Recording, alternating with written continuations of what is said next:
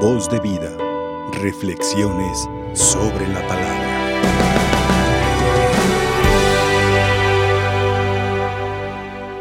La carta a los hebreos con mucha insistencia citando el Salmo 94 que también entonamos cuando el pueblo se hizo rebelde a la voz de Dios, el pueblo de Israel eh, se hizo sordo y también cerró su corazón a Dios.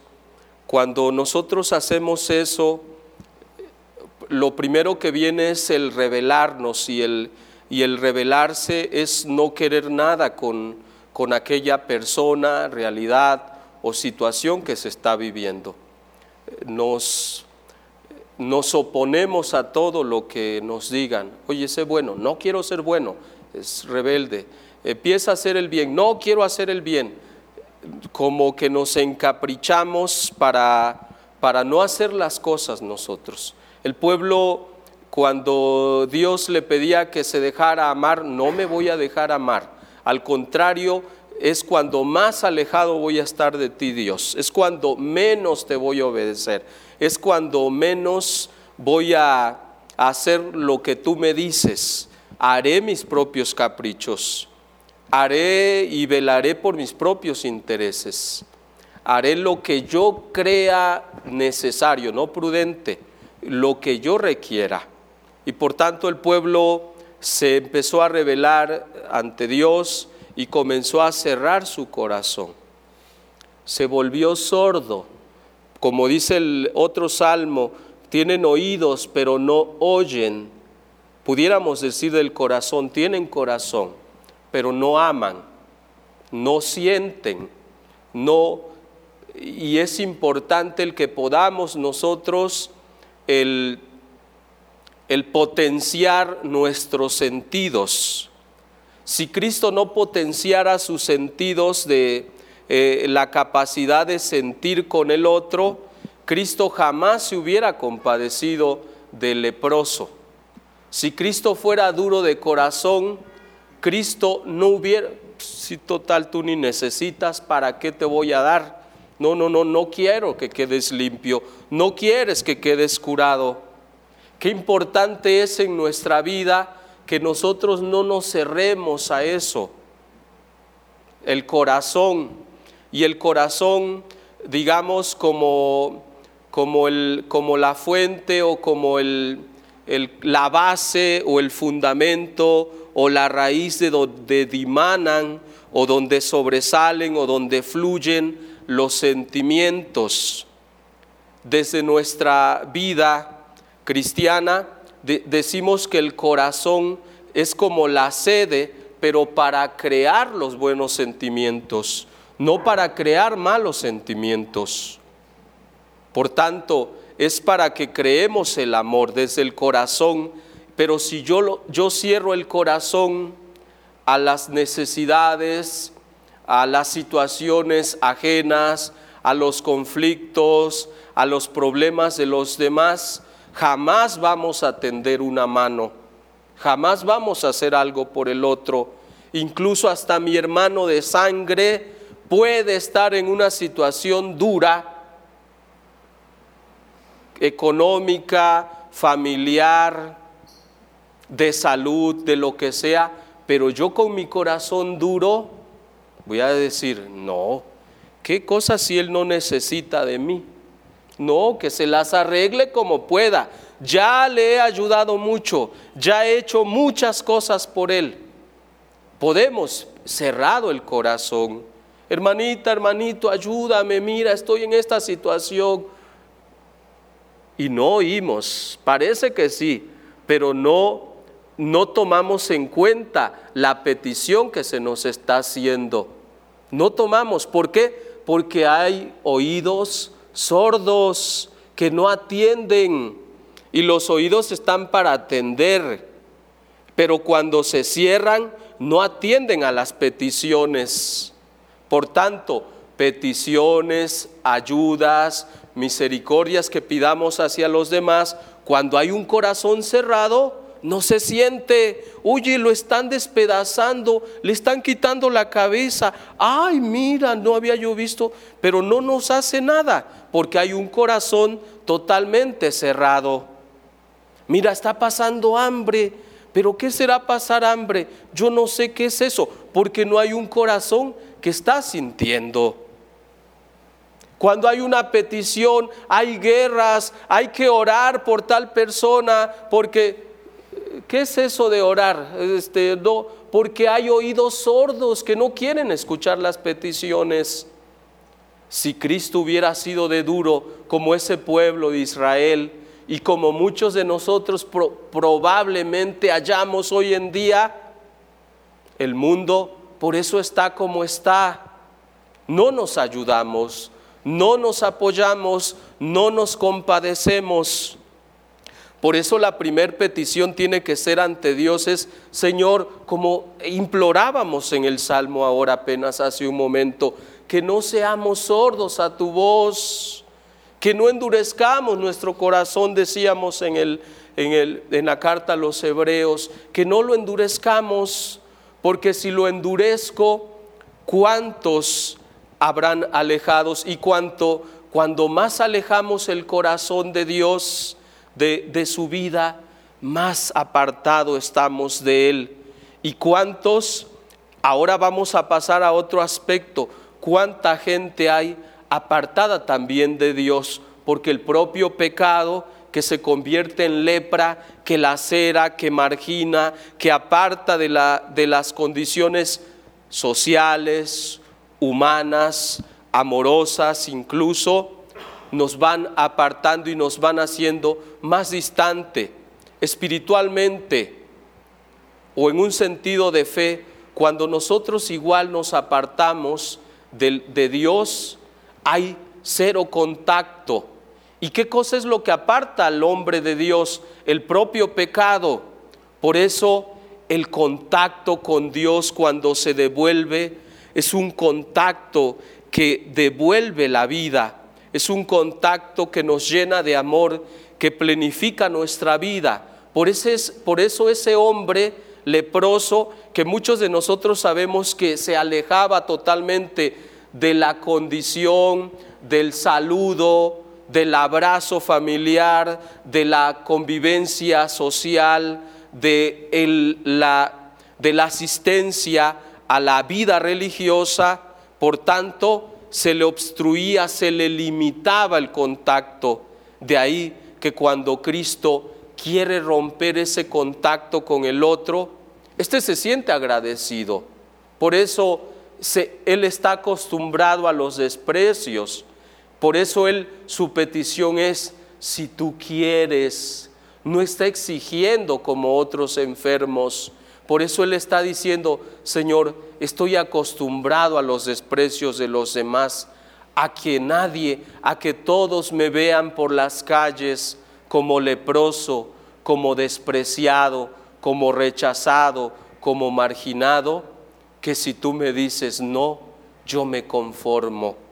Yo me conformo y ni me vas a ofender, ni me vas a hacer de menos, porque estoy tan acostumbrado a la lejanía de los demás, que lo que tú hagas, ya estoy totalmente insensible ante ese rechazo. Por eso Cristo le cambia totalmente todo y se acerca, rompe los parámetros que le alejan, se acerca ante ese enfermo, ante ese leproso, porque es el mismo por la situación, por su condición, quien ha ocasionado la lejanía de Dios.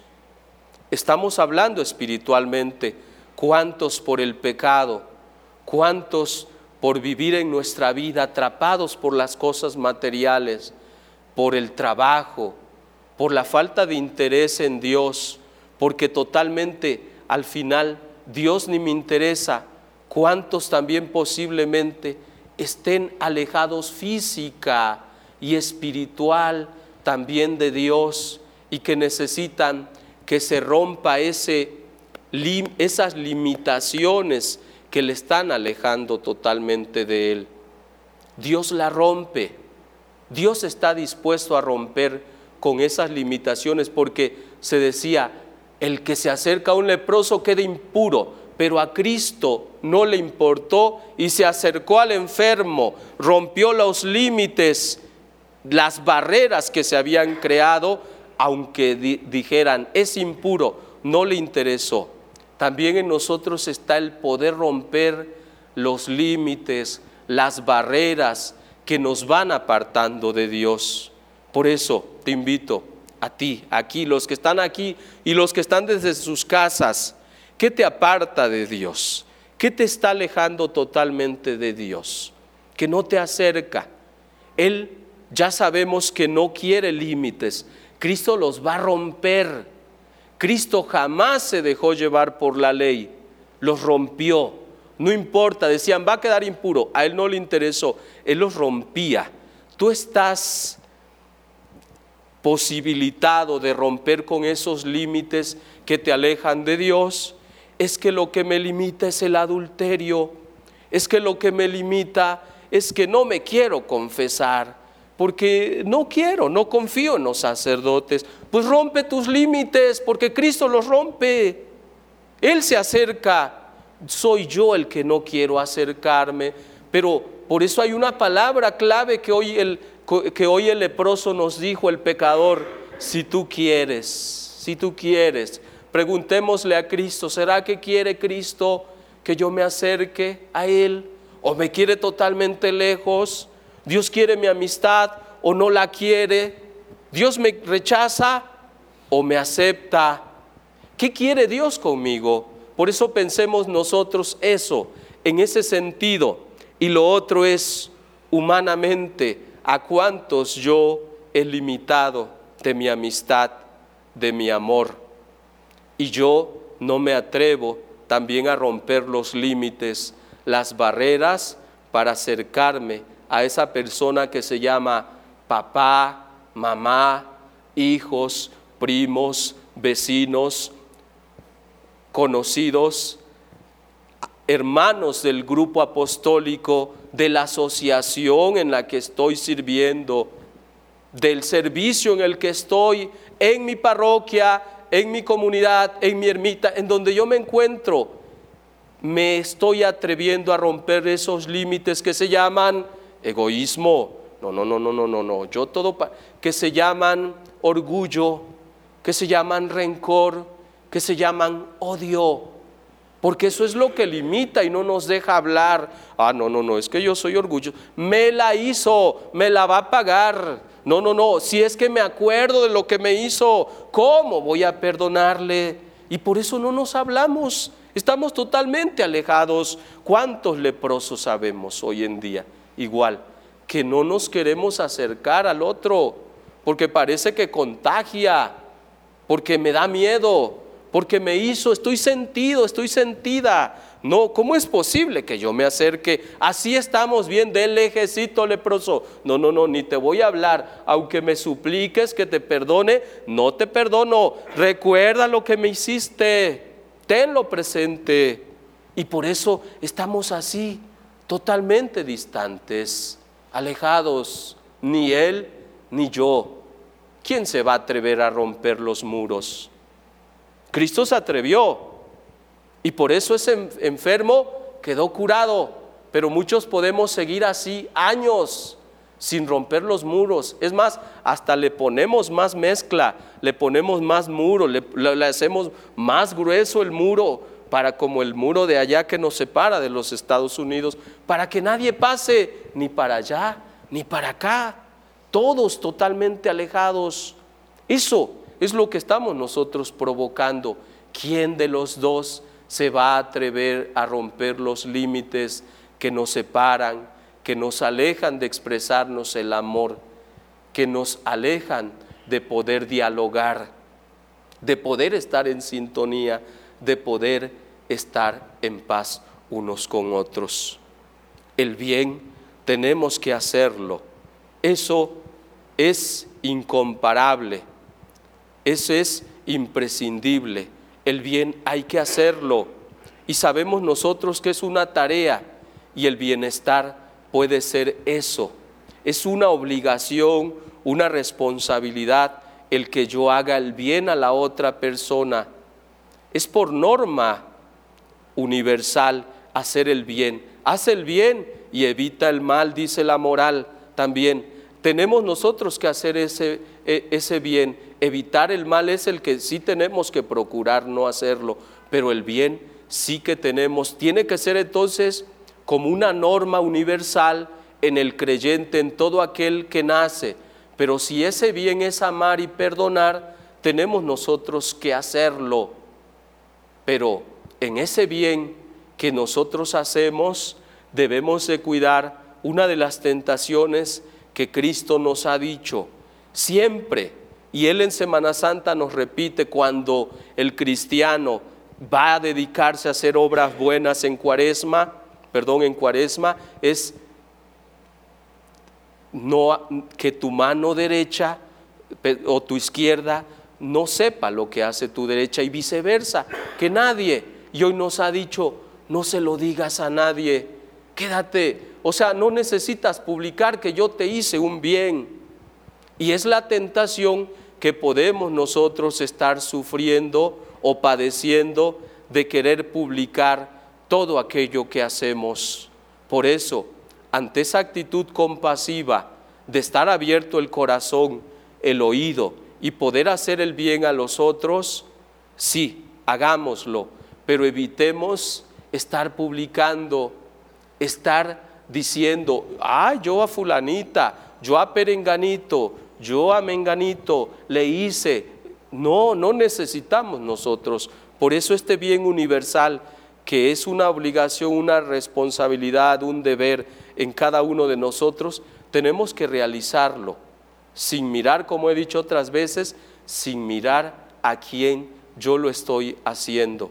Y que ojalá que así con ese bienestar que yo estoy creando hacia los otros, esa ayuda que yo estoy dando hacia los demás, pueda yo acercar a tantos alejados del amor de Dios, los pueda acercar a Él. Porque hay muchos que se sienten distantes. Y es que cuando hacemos el bien a los otros, los otros también comienzan a creer que existe el amor, que existe la verdad, que existe Dios y que está presente en cada uno de nosotros. Que en nuestra misma vida yo pueda procurar y refleje a Dios mismo, Dios que sana, que cura, a través de mis manos, Dios que habla y que da palabras de aliento a través de mi boca, que consuela, que aconseja, Dios que está abrazando al otro, con mis propios brazos, que siente la calidez y la aceptación del otro con mi propia persona, no Dios que rechaza, que enjuicia, que desprecia en mi propia persona. Yo que soy imagen de Dios, tengo también ese propio deber de reflejar, de proyectar a Dios en cada momento de mi vida.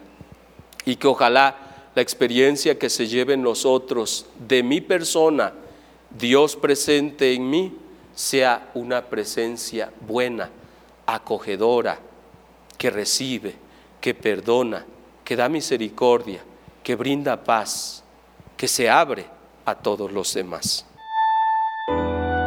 Voz de vida, reflexiones sobre la palabra.